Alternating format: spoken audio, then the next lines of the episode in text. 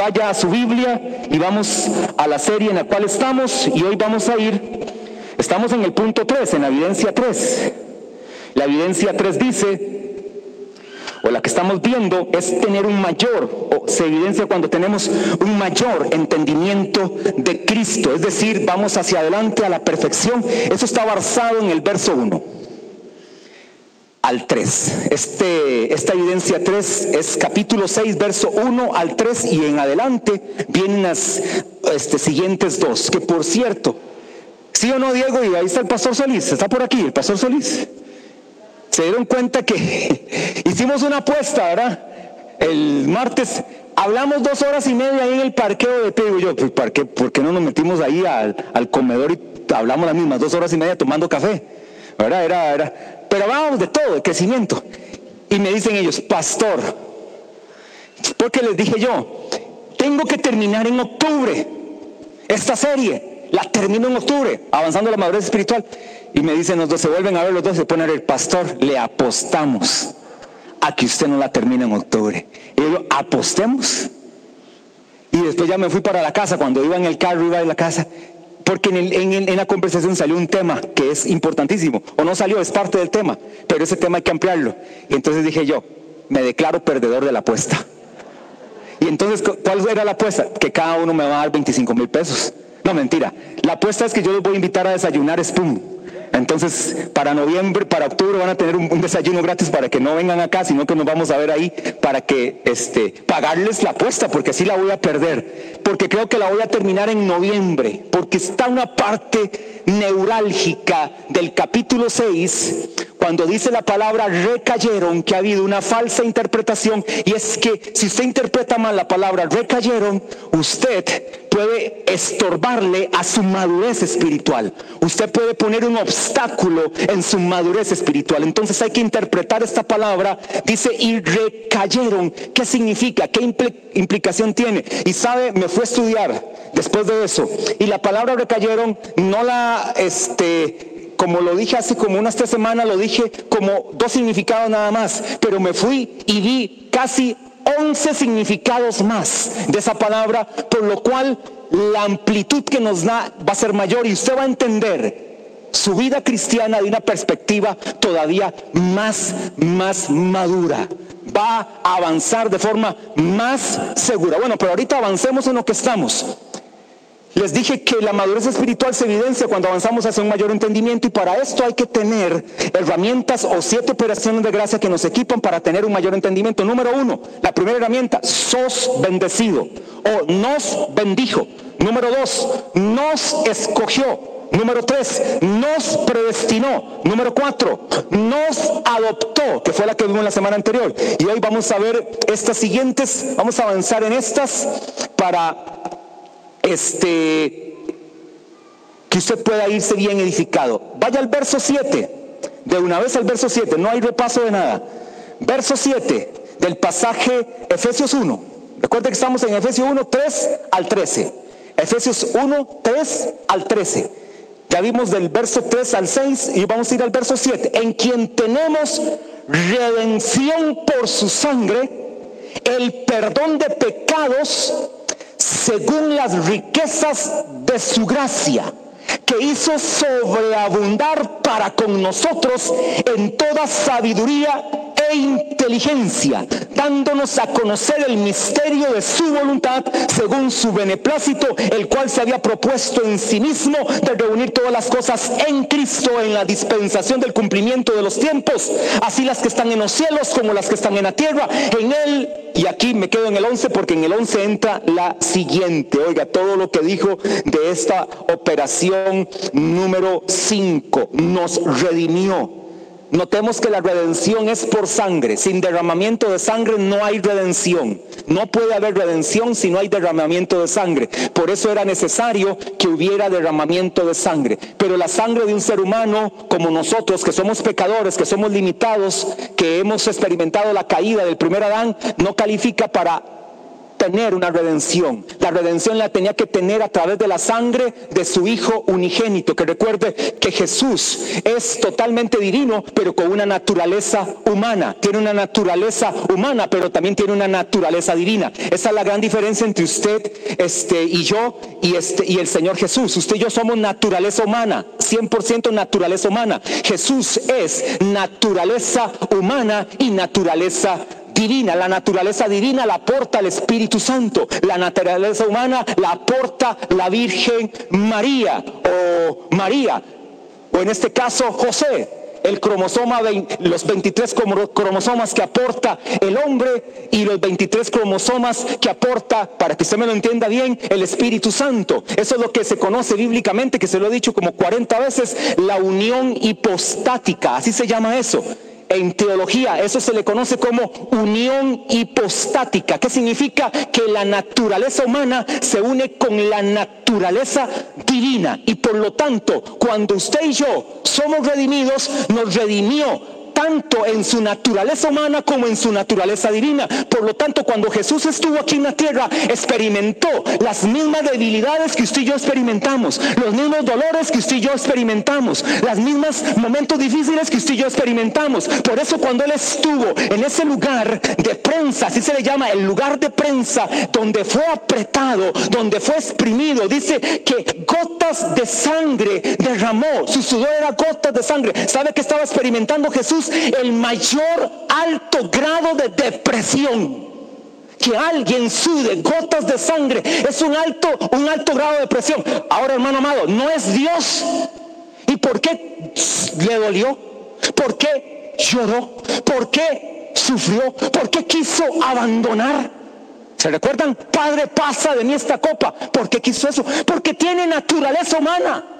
Es decir, hermano, Jesús demostró que en la naturaleza humana, como Él, usted y yo también con naturaleza humana, porque ahora lo tenemos dentro, podemos mantenernos firmes y estables. Él nos dio ejemplo para que sigamos sus pisadas. Por eso Segunda de Pedro capítulo 4 verso 14 dice, si sois vituperados por el nombre de Cristo, sois bienaventurados. ¿Hay alguno aquí que está siendo vituperado? Levante la mano. ¿Hay alguno aquí que está siendo vituperado por el nombre de Cristo? Es decir, que recibe presión, recibe vergüenza, recibe bullying, recibe persecución, recibe amenazas. ¿Hay alguno acá que está siendo vituperado por el nombre de Cristo? Hermano, levante la mano. Eso se da mucho en los trabajos hoy.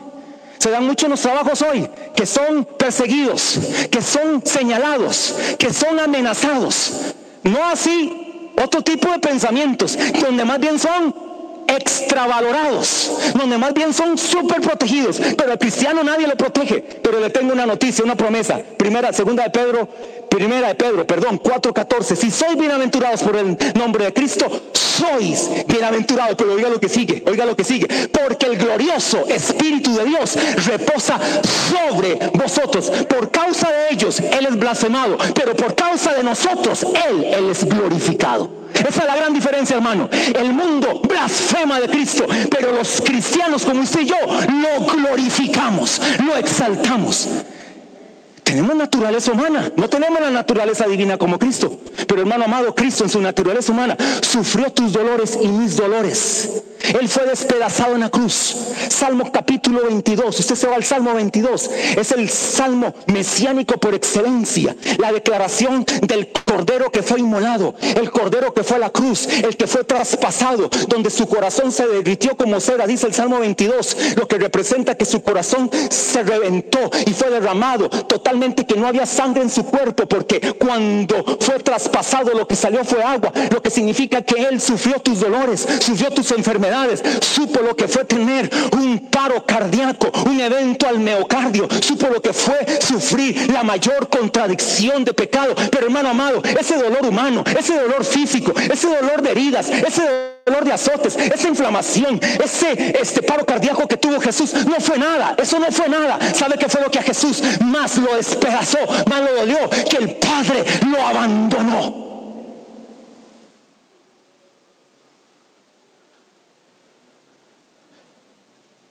¿Por qué me has abandonado? ¿Sabe por qué lo abandona? Porque en la cruz la mayor carga de pecado que ha tenido alguien la tuvo Jesús en la cruz por usted y por mí. Y el Padre que es santo no podía tener comunión con el pecado. Por lo tanto fue abandonado en la cruz. Eso sí fue doloroso. Que el Padre dijera te abandono. Después viene un tiempo glorioso donde viene y resucita y el Padre hace descender su gloria sobre él. Hermano amado, el Padre nunca quitó lo divino en Jesús, pero sí quitó su gloria de Jesús. Padre, glorifícame con la gloria que tuve antes que el mundo fuese hecho. La misma gloria que tuvimos antes que el mundo fuese, esa gloria la que necesito porque Él perdió la gloria. Por usted y por mí. Por puro amor. Ahora, hermanos, ¿sabe que usted ahora lleva la gloria de Dios dentro suyo? Perdimos la gloria. Eh, Jesús perdió la gloria.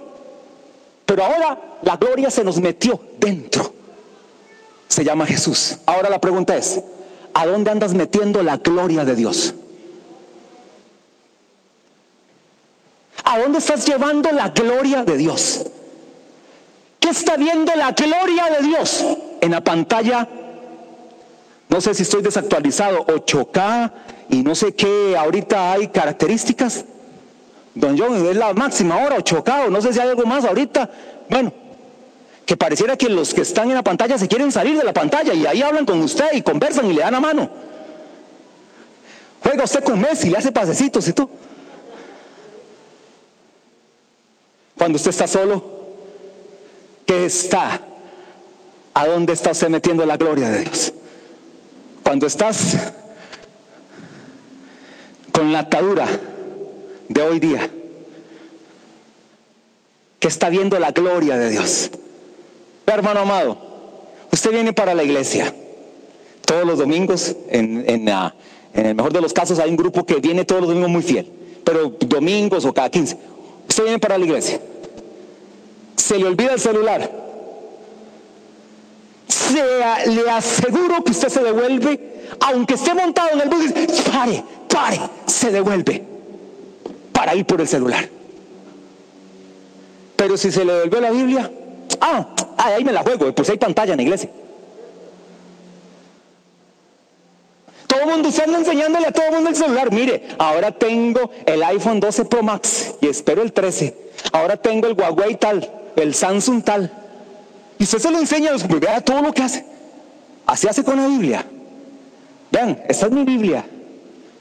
Quiero enseñarles un verso que dice, de tal manera te amó Dios, que dio a su Hijo unigénito. Así haces con la Biblia como haces con el celular.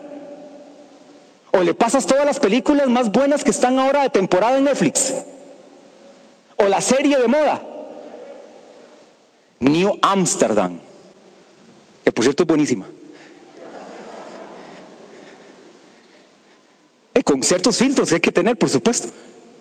Pero la Biblia, la palabra, tu vida, tu testimonio, nos redimió. Esta palabra redención significa, para los que están anotando, redención en pleno, librarse, rescate, comprar por el pago de un precio. Esa es la redención. Es la compra por el pago de un precio. Y usted sabe cuál fue el precio que se tuvo que pagar por su redención y mi redención. ¿Saben cuál es? La sangre preciosa de Cristo. No sangre ajena. No sangre de corderos ni de becerros, sino su propia sangre entró una vez al lugar santísimo habiendo obtenido eterna redención. Hebreos capítulo 9, verso 12 eterna redención. Y para que usted esté bien entendido en esto, la redención que te da no dice que es redención temporal, eterna redención. Si te dio la redención, te la dio eterna. Él no te da algo que te lo quita hoy y te lo da otra vez mañana y te lo vuelve a dar hoy y te lo quita otra vez. No, hermano amado, cuando Él te dio la redención, te la dio de forma eterna y definitiva, como dice la traducción del griego, en pleno. Este es un concepto hasta legal. Redención en pleno. Una sentencia en pleno. Así es y punto. Porque a Dios le plació por pura gracia. Oiga cómo nos redimió. Dice este pasaje, el verso este 7, que nos redimió para el perdón de nuestros pecados. Y dice según, según. ¿Cómo dice el verso? Las riquezas de su gracia. Según las riquezas de su gracia. Eso es simplemente amor a máximo nivel por nosotros. Número 6. Nos hizo herederos. Aquí estoy avanzando para dejarles a ustedes estas tres cosas y terminar con este punto. Nos hizo herederos. En él asimismo tuvimos, verso 11, capítulo 1 de Efesios, en él asimismo tuvimos herencia. Están aquí. Habiendo sido predestinados, que ya lo entendimos, ya fuimos predestinados, ya lo entendimos, fue lo número dos que entendimos. En él asimismo tuvimos herencia, habiendo sido predestinados conforme al propósito del que hace todas las cosas, según el designio de su voluntad. Ahora, nada más rápidamente, un detalle acá. Cuando habla de herencia, nos hizo herederos porque había un propósito. Es decir, hermano amado, tú tienes un propósito en Cristo. Tú estás aquí hoy siendo salvo porque tienes un propósito en Cristo. Tú no eres un accidente cósmico. Tú no eres un accidente cósmico. Tú no eres un resultado de la evolución de Darwin. Tú no eres un resultado de una explosión que se le llama generación espontánea. Y entonces apareciste aquí para ver qué sucedía, no hermano amado. Si usted nació y su padre concibió con su madre y usted hoy nació de la forma que haya sido, usted nació y está aquí con un propósito. Usted tiene un propósito. Y la palabra propósito es, usted tiene una determinación. Usted fue hecho anticipadamente para cumplir un propósito aquí en la tierra. Usted no solamente fue hecho para venir a la iglesia y levantar manos. Nada más usted no fue hecho para venir y dar un diezmo o una ofrenda. Usted no solamente fue hecho para eso. Usted fue hecho con un propósito exclusivo de Dios. Y quiero decirle que este propósito exclusivo de Dios le da a usted y me da a mí una herencia, nos hizo herederos. Esta palabra herederos, si yo estuviera hablándole aquí a un judío, entiende de forma muy contundente lo que significa una herencia. Lo manejan el término al día. Ellos entienden lo que es heredar, porque vienen de una cultura donde la herencia era clave para el surgimiento de sus nuevas generaciones. Y sé por eso dice, y oye decir en la Biblia el Dios de Abraham, el Dios de Isaac y el Dios de Jacob. Es decir, desde ahí vemos las herencias, los grandes padres del Antiguo Testamento sabían lo que era una herencia. Dios de Abraham, Dios de Isaac y Dios de Jacob. Y luego Jacob tiene 12 hijos a los cuales también les hereda. Y si usted va al último capítulo de Génesis, ve todo lo que el padre Jacob o Israel, cuando se le cambia el nombre, le dice a sus 12 hijos que les está hablando términos de herencia, términos términos de pacto, pacto abrámico, pacto palestino, pacto davídico, pacto nuevo. Es decir, les está hablando no solamente lo que iban a decidir de forma, este, de repente, a años, sino también está haciendo una extrapolación. Una extrapolación es que en ese momento les dice algo y ahora los tira a cientos de años después, porque el cumplimiento de toda la herencia la van a ver cuando Cristo regrese por segunda vez con su iglesia a establecer su reino de mil años y ahí verá Israel el cumplimiento de todas las promesas que el Padre le ha hecho. ¿Sabe por qué? Porque simplemente son herederos. Ahora, hermano amado, ¿cómo aplicamos eso nosotros? Usted y yo somos herederos a través de Cristo y por Cristo. Entonces somos no solo herederos, sino coherederos con Él. Es decir, lo de Cristo me pertenece a mí. Y solo puede declamar. Lo que es de Cristo también es suyo. Lo que el Padre le dio a Jesús también nos lo da a nosotros. Esa palabra heredero es la palabra griega cleró. Significa asignar un patrimonio. Oiga eso. Asignar un patrimonio. También significa esta palabra herencia privilegio, adquisición. Es decir, somos herederos significa somos o tenemos un patrimonio, tenemos una adquisición y tenemos también en nosotros un privilegio. Y dice esa palabra conforme al propósito del que hace todas las cosas. Es decir, hermano, fue porque a Dios le plació darte un propósito. Si usted se va al Salmo 138, creo que el último verso, si no me equivoco, le dijo el salmista a Dios, cumple tu propósito en mí. Haciendo una oración el salmista, en el, salmista en el Salmo 138, tal vez alguien me verifique el último verso, el salmista ora y dice, cumple tu propósito en mí. No es mi propósito, es el propósito de Dios en mí. Señor, cumple tu propósito en mí. No sé cuándo, porque si en verdad doy la serie de tiempos finales para el 2022, tengo una enseñanza para la iglesia que ya la he estado preparando, la he estado este, eh, metiéndole algunos detallitos que le, le he llamado propósito eterno. 138, 8. Cumple tu propósito en mí. Jehová cumplirá su propósito en mí. Usted puede orar de acuerdo a eso. Y cuando Él cumpla su propósito en ti, es por una razón, porque te hizo heredero. La garantía de que usted y yo tenemos herencia es que hay un propósito para nosotros, hermano amado. Usted está aquí por un resultado de un propósito de Dios para su vida.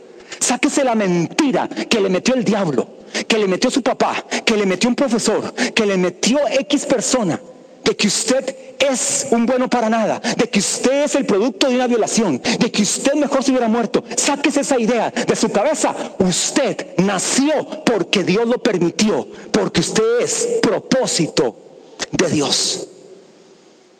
¿Y para qué nos hizo herederos en el verso 12? Para alabanza de su gloria. Somos herederos para alabanza. No sé si han notado que en el capítulo este uno insiste en que si nos escogió y si nos bendijo y si nos predestinó y si nos adoptó y si nos hizo aceptos y si ahora nos redime y ahora nos hereda, insiste mucho para alabanza, para alabanza, para exaltación, para glorificarle. Hermano amado, Dios ama la adoración más que cualquier cosa. Salmo 87, 2 dice, ama Jehová las puertas de Sión, más que todas las moradas de Jacob. ¿Y sabe cómo se llaman las puertas de Sión? Alabanza. A tus muros llamarás salvación y a tus puertas alabanza. Salmos de Isaías 60, 18. A tus muros llamarás salvación y a tus puertas alabanza. Isaías 60, 18. Es decir, si hay algo que Dios ama es alabanza. Porque es nuestro Dios y cómo no adorarlo si nos redimió. Y número Siete y termino esta parte porque la próxima semana entro a la número cuatro, a la evidencia número cuatro. No sé yo, verso 13, rápidamente. Efesios 1:13, dice así. En él también vosotros, habiendo oído la palabra de verdad, el evangelio de vuestra salvación y habiendo creído en él, fuisteis sellados con el Espíritu Santo de la promesa, que es las arras de nuestra herencia hasta la redención de la posesión adquirida, otra vez, para alabanza de su gloria. Así que hermano, usted y yo fuimos escogidos, fuimos redimidos, fuimos aceptados, fuimos heredados y ahora fuimos sellados para adorar a Dios. Rápidamente le digo lo que significa ser sellado. Cuando hablamos de esta, esta palabra sello, el sello implica tres cosas. Cuando Dios te sella, implica tres cosas. Ahora rápidamente le explico como una metáfora, una metáfora rápida, una metáfora rápida, para entender el punto. Cuando Dios nos sella implica tres cosas, pero entienda esta metáfora. El Padre es la mano que toma el sello. ¿Han visto un sello ustedes? Sí. Sí saben lo que es un sello, ¿verdad? Que,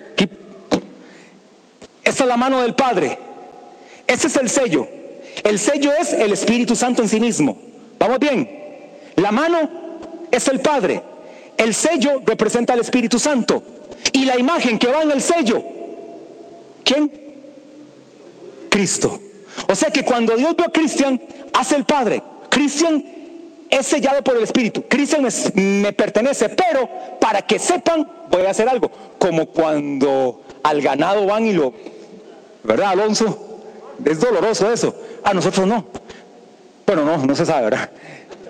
Entonces el padre toma y dice, Cristian me pertenece, pero ¿cómo sabrá Satanás que Cristian me pertenece? porque lo voy a sellar con mi mano. El sello es el Espíritu Santo y la imagen que va a ver Satanás cuando vea a Cristian es a mi Hijo amado. Es decir, este es intocable, este no puede ser tocado, este me pertenece, este es mío.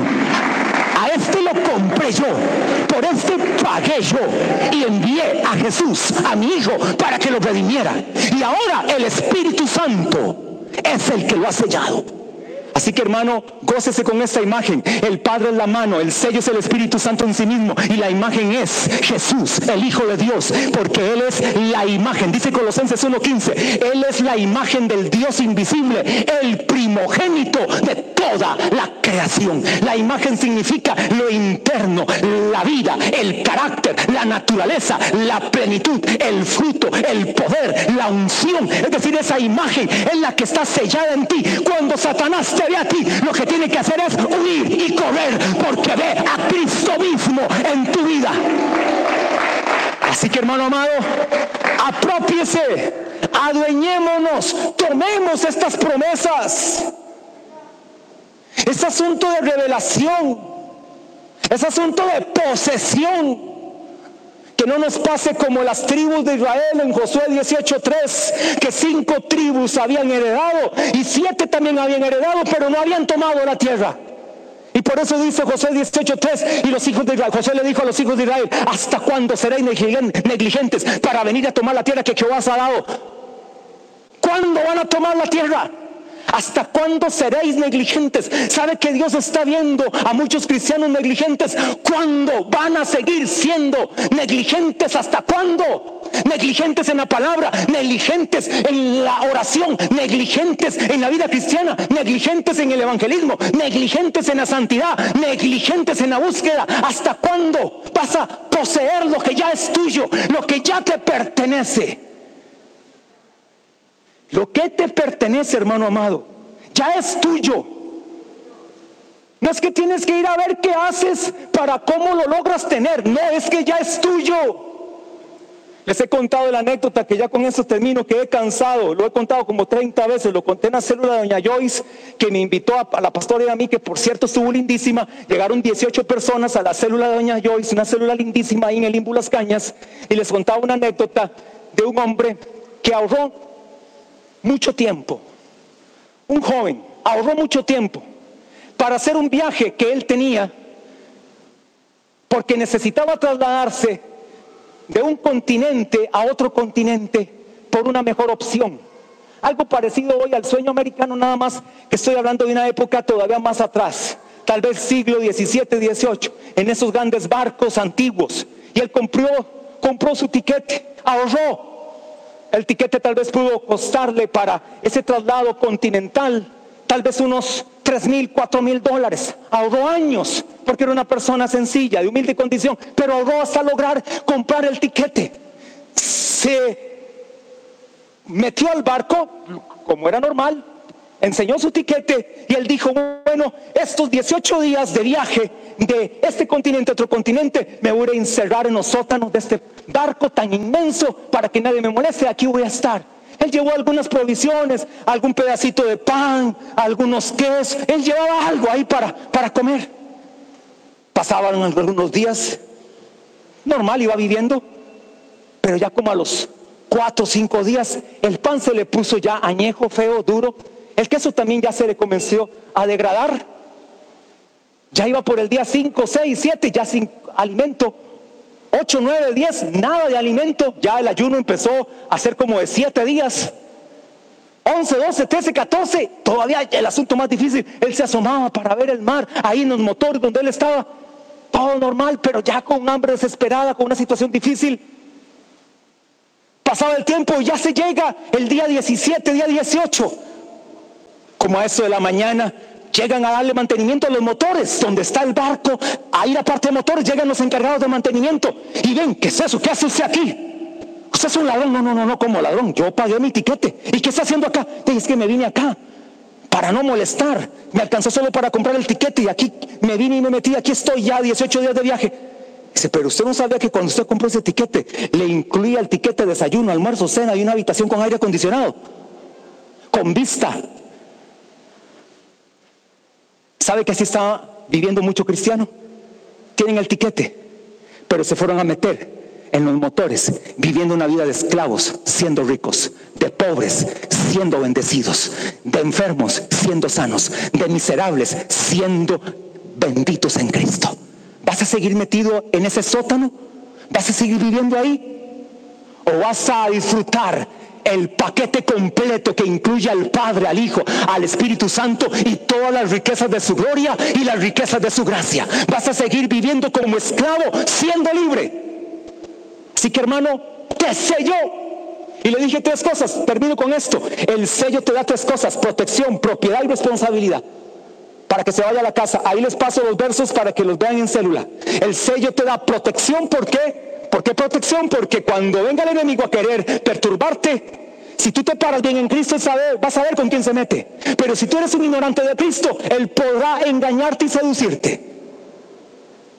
El sello te da protección, el sello te da propiedad o pertenencia, porque eres propiedad de Dios a partir de que eres sellado. Y número tres, el sello te da responsabilidad y te da relación.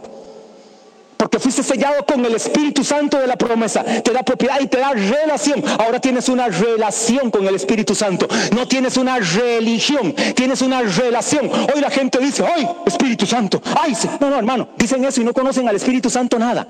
No, usted tiene una relación con el Espíritu Santo. Para todos aquellos que hablamos en lenguas, usted puede hablar en lenguas espirituales. Esa es una relación con el Espíritu Santo, pero usted lo hace en privado. Usted lo hace usted y Dios solos, usted, nada más para edificación propia. Usted puede adorar al Espíritu Santo, usted puede tener comunión con el Espíritu Santo, usted puede ser sensible a la voz del Espíritu Santo. Por eso el sello te da responsabilidad y también te da relación. Eres responsable. Es decir, no es que te sella y ahora sí, tíresela rico. No, no, no, hermano amado. Te sella y vaya a pecar. No, hermano amado. Te sella, ahora tiene responsabilidad. Usted anda aquí como un sello, era como un gafete. Como en cualquier empresa de esas transnacionales que le ponen un gafete y donde ven el nombre de la empresa, todo el mundo se le rinde pleitesía. Casi que se le postran y dicen, mira, no, es que este es de respeto, este es de otro nivel trabaja para Amazon y es un manager de alta jerarquía. Es el gerente ejecutivo, asistente de Jeff Bezos. Ah, no, usted dice, no, este no. Que ya está planeando hasta hacer algunos viajes a la luna, vea si está tan pobrecito. Jeff Bezos. Quiere irse a divertir a la luna un tiempo, a ver si puede comprar sus propios este, naves espaciales. Para, tiene tan poquita plata que puede hacer eso. Ay, usted ve Amazon alto ejecutivo, todo el mundo se detiene, lo deja pasar, les tienden la alfombra. Ahora cuando vean el gafete suyo que diga sellado con el Espíritu Santo de la promesa, la imagen de su Hijo, con el sello del Padre. La gente te va a respetar. La gente te va a respetar. Póngase de pie. Póngase de pie y glorifica a Dios porque Él es grande. De 8. La madurez espiritual se evidencia tres puntos suspensivos para que no falte de hoy en ocho y esté aquí recibiendo la poderosa palabra de Dios. Padre, te damos gracias en esta maravillosa mañana que nos has dado. Elegidos, dice tu palabra en primera de Pedro 1.3, elegidos según la presencia, el previo conocimiento de Dios en santificación del Espíritu para obedecer y ser rociados con la sangre de Jesús. Gracias Señor porque todo esto implicó redención, implicó salvación, implicó aceptación, implicó predestinación, implicó herencia, implicó ser sellados. Aquí estamos Señor tus hijos en los cuales han operado siete cosas de tu abundante gracia para evidenciar que avanzamos a la perfección, a la madurez espiritual.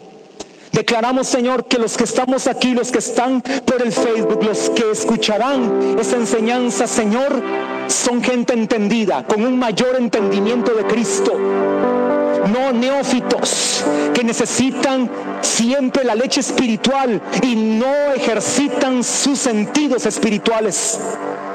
Aquí estamos aquellos que hemos decidido alimentarnos de la palabra, de la nutrición correcta. Padre, les bendigo en Cristo Jesús. sean fortalecidos por tu gracia, sean llenos de tu poder, de tu espíritu. Si alguno acá, Señor, que está presente, o alguno que está en el Facebook de forma virtual, no tiene a Jesús, si tú no tienes el total convencimiento de que Jesús es tu Señor, si no tienes la certeza plena de que Jesús habita en tu corazón, haz esta oración conmigo. Esta sencilla oración ya mismo, dila así conmigo. Si estás en el internet, todavía más fácil, estás solamente tú con tu celular o tu computadora, o puede ser que estés en familia. Hagan familias esta oración. Usted que está acá, haga esta oración si nunca la ha hecho, para tener certeza de que Jesús es el Señor de su vida. Diga así conmigo, Señor Jesús, declaro en esta mañana que tú eres el Dios verdadero, la vida eterna, mi Señor, mi Padre, mi dueño. Te pido perdón por mis pecados, por mi maldad, por mi rebeldía. Y hoy me arrepiento, hoy le doy la espalda a mi antigua manera de vivir, a mi pasado, a mi desobediencia. Y a partir de hoy, soy hijo de Dios. Hecho esta oración, quiero decirle, usted es un hijo de Dios. A partir de hoy, ya usted es hijo de Dios. Padre, bendigo a tu iglesia. Guárdalos, fortalécelos, bendícelos, llévalos con bien. Que tu paz, que tu gracia, que tu misericordia, que tu bondad sea, Señor, respaldándonos en esta semana. Declaro, Señor, que a partir de hoy Veremos respaldos sobrenaturales en nuestra vida de matrimonio, en nuestra vida familiar, con nuestros hijos. Cada empresario y empresaria de esta iglesia verán respaldos en negocios. Cada colaborador público y privado verán respaldos, verán promociones. Declaro, Padre, que el mejor tiempo ha venido para tus hijos. Desde ya, Señor, se abren las temporadas de milagros. Se abren las temporadas de bendición. Lo declaro